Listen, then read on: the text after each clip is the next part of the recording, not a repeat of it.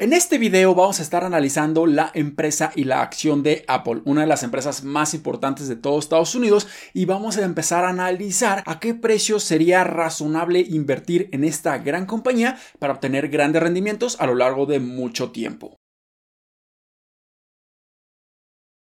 Hola, ¿qué tal inversionistas? Mi nombre es Humberto Rivera y bienvenidos de vuelta a Vida Financiera, donde hablamos de finanzas, inversiones y generación de patrimonio. Así que si estás muy interesado en estos temas, considera suscribirte, dale like y comparte este video con tus familiares y amigos. Y Apple realmente no necesita ningún tipo de introducción, ya que es la compañía más importante de todo Estados Unidos y es la más grande por su capitalización del mercado, con un valor de 2.25 billones de dólares. Y una de las principales razones por la cual esta enorme compañía ha estado creciendo a pasos muy acelerados en los últimos 10 años es precisamente por la excelente calidad de productos y servicios que están ofreciendo y el ecosistema que engloba a cada uno de estos productos y servicios y que es muy difícil salirte de este ecosistema, de este gran servicio y es por eso que las personas simplemente siguen comprando estos grandes productos y si además de eso consideramos que ahora estamos viendo cómo Apple reporta números gigantescos en cuanto a sus ventas de su nuevo iPhone 14, sobre todo en la versión Pro. Esto nos está diciendo que esta compañía todavía tiene mucho espacio para seguir creciendo a pasos muy acelerados a lo largo de los siguientes años. Y como la mayoría de las acciones en la bolsa de valores, la acción de Apple ha tenido muchísima volatilidad, ya que desde la gran recuperación que vimos a mediados de junio hasta mediados de agosto, que tuvo una apreciación gigantesca de un 34%, ahora simplemente estamos viendo cómo esos rendimientos se están esfumando, teniendo una minusvalía de un 20% en menos de dos meses. Así que ni siquiera Apple, la compañía más importante de todo Estados Unidos, se salva de esta volatilidad que estamos viendo en los mercados de valores. Así que ahora sí pasemos a analizarla a mucha más profundidad. Vamos a estar analizando sus fundamentales y también vamos a estar utilizando diferentes modelos de evaluación para realmente saber si esta compañía se puede encontrar a precios infravalorados por debajo de su valor intrínseco o si sigue estando muy muy cara incluso con esta corrección que ha tenido en los últimos días. De acuerdo, ya nos encontramos aquí en la plantilla y en la hoja de cálculo donde vamos a estar analizando esta acción de Apple. Pero antes de comenzar, solamente quiero recordarles que el día de hoy es el último día para que ustedes puedan adquirir mi curso de análisis y evaluación de acciones en la bolsa de valores, donde van a tener acceso completo a esta plantilla con un 50% de descuento. Así que si ustedes tienen mucho interés de empezar a elevar su conocimiento en la bolsa de valores y empezar a analizar acciones individuales, realmente les recomiendo que consideren adquirir mi curso y voy a dejar aquí el link en la descripción y en los comentarios de este video. Pero ahora sí, una vez dicho todo esto, comencemos a analizar la acción de Apple. Y como pueden observar aquí, podemos analizar lo que estuvieron reportando para el segundo trimestre del 2022 y lamentablemente a comparación de hace un año, sus crecimientos no fueron positivos, de hecho fueron negativos. Tuvieron ligeros decrementos en algunos aspectos y sus ventas crecieron tan solo en un 2%, cosa que es muy muy sorprendente a comparación de sus crecimientos que han tenido a lo largo de los últimos 10 años, que han sido de un 13% anualizado y en el último año simplemente fue explosivo, un 33 3% de crecimiento, pero esas condiciones eran muy especiales debido a que nos encontrábamos en la crisis sanitaria. Pero también podemos ver que su ingreso operativo ha estado decrementando año con año a una razón de casi un 5%, su utilidad neta un decremento de casi un 11% y sus utilidades por acción casi un decremento de un 8%. Pero algo bastante positivo es que siguen incrementando su flujo de efectivo libre en un 15.7% año con año. Y en cuanto a su rentabilidad, aquí vemos que el retorno de los activos es simplemente increíble en un 30%, el retorno del capital es simplemente ridículo en casi un 163% y el retorno del capital invertido es de casi un 55%. Entonces, este tipo de métricas nos pudieran estar diciendo cómo se puede estar moviendo la acción en un determinado momento. Entonces, si esta compañía está generando enormes retornos de su capital invertido, nosotros pudiéramos estar esperando un retorno anualizado de aproximadamente un 55%, pero en mi opinión esto es demasiado para una compañía que ya es muy grande, es muy establecida y no tiene tanta capacidad de seguir creciendo a menos de que se enfoque completamente en su unidad o en su segmento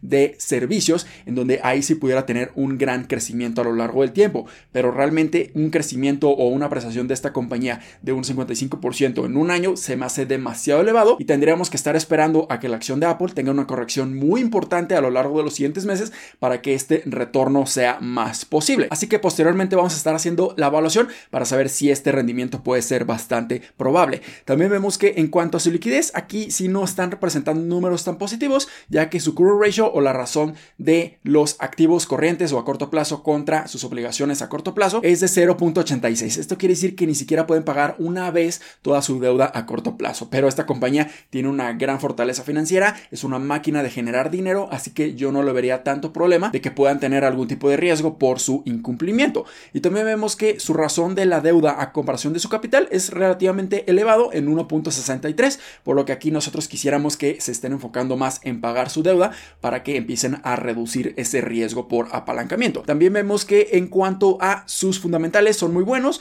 vemos que sus ingresos han estado creciendo cada uno de los años a pasos muy muy buenos, bastante constantes, pero este crecimiento se pudiera estar normalizando a lo largo de los siguientes años. También vemos que su utilidad neta y su flujo efectivo libre han estado creciendo, pero ya no vemos ese gran crecimiento como lo vimos en el 2020 y en el 2021. Pero algo bastante excepcional es que su margen de utilidad neta es increíble en casi un 26% y su margen de flujo efectivo libre también es excepcional en casi un 28% y también vemos que han estado haciendo recompras de sus mismas acciones. O sea que cada vez existen menos acciones en circulación, por lo que si nosotros invertimos en esta compañía, vamos a ser cada vez más propietarios, vamos a tener un mayor pedazo de pastel cada uno de los años, siempre y cuando mantengan estas recompras y estén reduciendo las acciones en circulación, pero esto es muy muy positivo. Pero ahora sí, pasamos al primer modelo de evaluación, que es el modelo de descuento de flujo de efectivo libre, para saber si se encuentra infravalorada o sobrevalorada. Y la acción de Apple en este momento se encuentra a un precio aproximado de 140 dólares.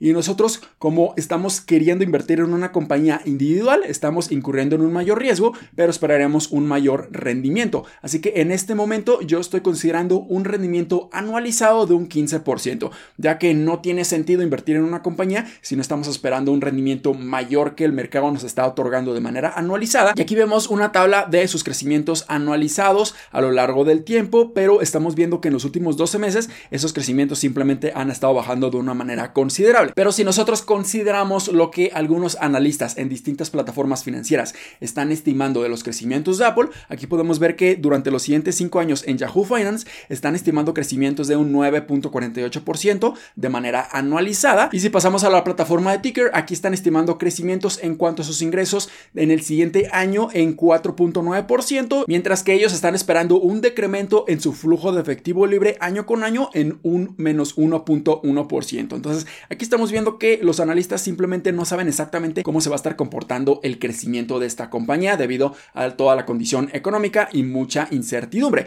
Así que lo que yo estuve haciendo es simplemente un análisis personal y estas son mis proyecciones personales. Obviamente estas son mías y pudieran estar cambiando dependiendo de qué tan optimista o qué tan pesimista eres. Pero considerando las condiciones económicas, yo simplemente me fui bastante conservador. Crecimientos en los primeros 5 años de un 10% y a partir del 6 hasta el año 10 un crecimiento de un 5%, la mitad. Y así nos vamos con el caso optimista y el caso pesimista. Vemos que su valor intrínseco debería de ser de aproximadamente 89 a 90 dólares. Así que definitivamente el precio actual de Apple se encuentra muy por arriba de nuestro precio intrínseco. Esto nos está diciendo que se puede encontrar un 36% sobrevalorada, por lo que no pudiera ser una muy buena compra si nosotros estamos esperando retornos anuales de un 15%. También, ya considerando estos crecimientos de un 10%, nosotros esperaríamos que en los siguientes 5 años la cotización o el valor de esta compañía de Apple sea de 144 dólares aproximadamente. Así que nosotros esperaríamos un rendimiento positivo en estos siguientes 5 años de tan solo un 3%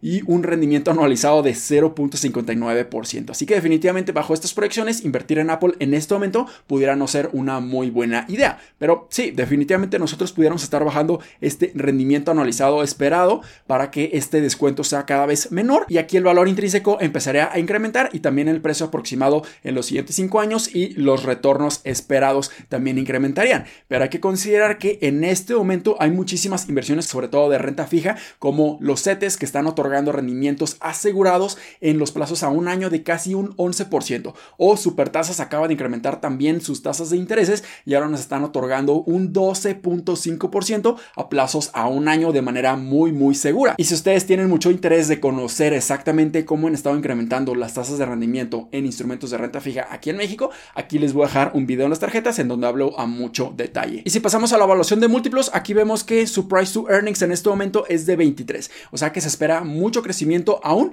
y no hemos visto una corrección importante en esta compañía como otras empresas tecnológicas. También vemos que su forward P, considerando este crecimiento de un 10% en los siguientes 12 meses, es de 21. A mí también se me hace un poco elevado, considerando sus crecimientos que van a estar normalizándose o incluso se pudieran estar desacelerando. Su price to sales también es relativamente elevado. Su price to free cash flow aquí no es tan elevado en un 21.47, pero también pudieran haber mejores oportunidades de compra allá afuera en el mercado. Y el earnings yield, que es simplemente la rentabilidad que sus utilidades generan contra el valor de la misma acción, es de 4.31. Entonces nosotros esperaríamos que este valor sea incluso más elevado. E igualmente el free cash flow yield, que igual es la proporción del flujo efectivo libre contra el precio de la acción, es de 4.66. Así que en estos múltiplos vemos algunas valuaciones que son bastante atractivas y otras que no lo son tanto. Ahora sí pasamos al segundo modelo de evaluación para la acción de Apple. Aquí nosotros estamos considerando los mismos crecimientos de un 10% de manera anualizada y nosotros esperaríamos que sus márgenes de la utilidad neta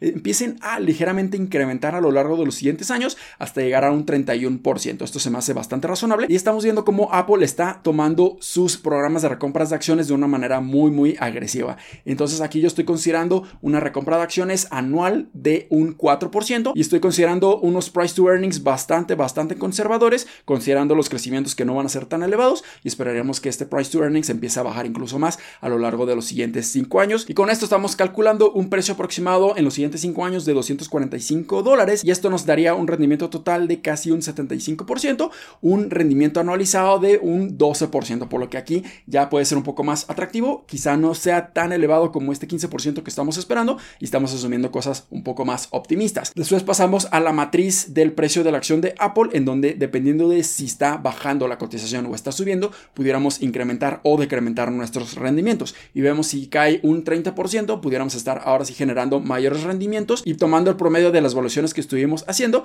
esperaríamos rendimientos de casi un 100% y esperaríamos un rendimiento anualizado ahora sí bastante bueno de un 15%, pero si vemos que se sigue apreciando, este rendimiento puede bajar a incluso un rendimiento total de un 7% y tan solo un 1% de rendimiento anualizado. Y si no analizamos la competencia de Apple, pero principalmente analizamos todas las demás megacaps, las empresas más importantes de todo Estados Unidos, podemos ver cómo Microsoft, Google, Meta y Amazon se pueden estar comparando contra Apple en las diferentes métricas y fundamentales. Así que en este momento vemos que en cuanto a la rentabilidad, aquí Apple se los lleva prácticamente de calle a todos con respecto al retorno de los activos, al retorno del capital y al retorno del capital invertido. Pero en cuanto a sus márgenes no son tan buenos a comparación de Microsoft, Google e incluso Meta. Así que estas tres compañías tienen mejores márgenes tanto de utilidad neta como de flujo efectivo libre, pero aquí lamentablemente la que peores fundamentales o rentabilidad tiene es Amazon, pero sigue estando en una etapa de muchísimo crecimiento y está reinvirtiendo muchísimo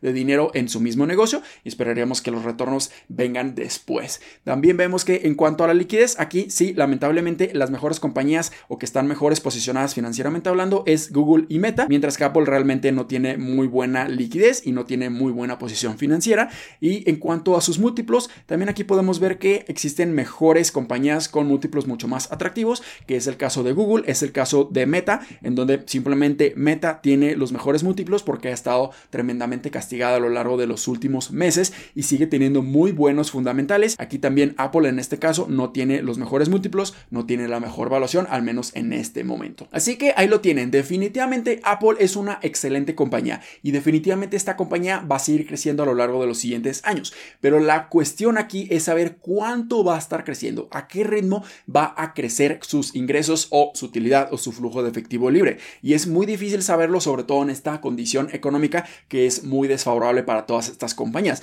Pero de igual manera estamos viendo cómo muchísimos inversionistas se están refugiando en esta compañía y es por eso que no ha tenido una corrección importante a lo que va de todo el año y es por eso que la compañía de Apple simplemente está sosteniendo todavía el mercado ya que es la compañía que mayor peso tiene en el S&P 500 y en el Nasdaq. Así que nosotros pudiéramos estar esperando una corrección en Apple siempre y cuando vemos que simplemente los fondos de capital están moviendo su dinero a mejores oportunidades. Pero definitivamente el consumo en Estados Unidos sigue bastante fuerte, sobre todo en la compra de todos los productos de Apple. Y esto pudiera darle una excelente oportunidad de que mantenga su cotización, mantenga su valuación y pudiéramos ver incluso una expansión de múltiplos debido al sentimiento del mercado y al sentimiento del consumidor. Así que es muy difícil empezar a analizar la compañía de Apple y bajo mis proyecciones, yo sí me esperaría a invertir en ella. Pero no sabemos en este mercado tan volátil que es y pudiéramos ver una gran sorpresa de esta compañía y que pudiera estar reportando números muy buenos a lo largo del tercer trimestre y el cuarto trimestre de este 2022 y pudiéramos nuevamente reconsiderar y volver a analizar esta compañía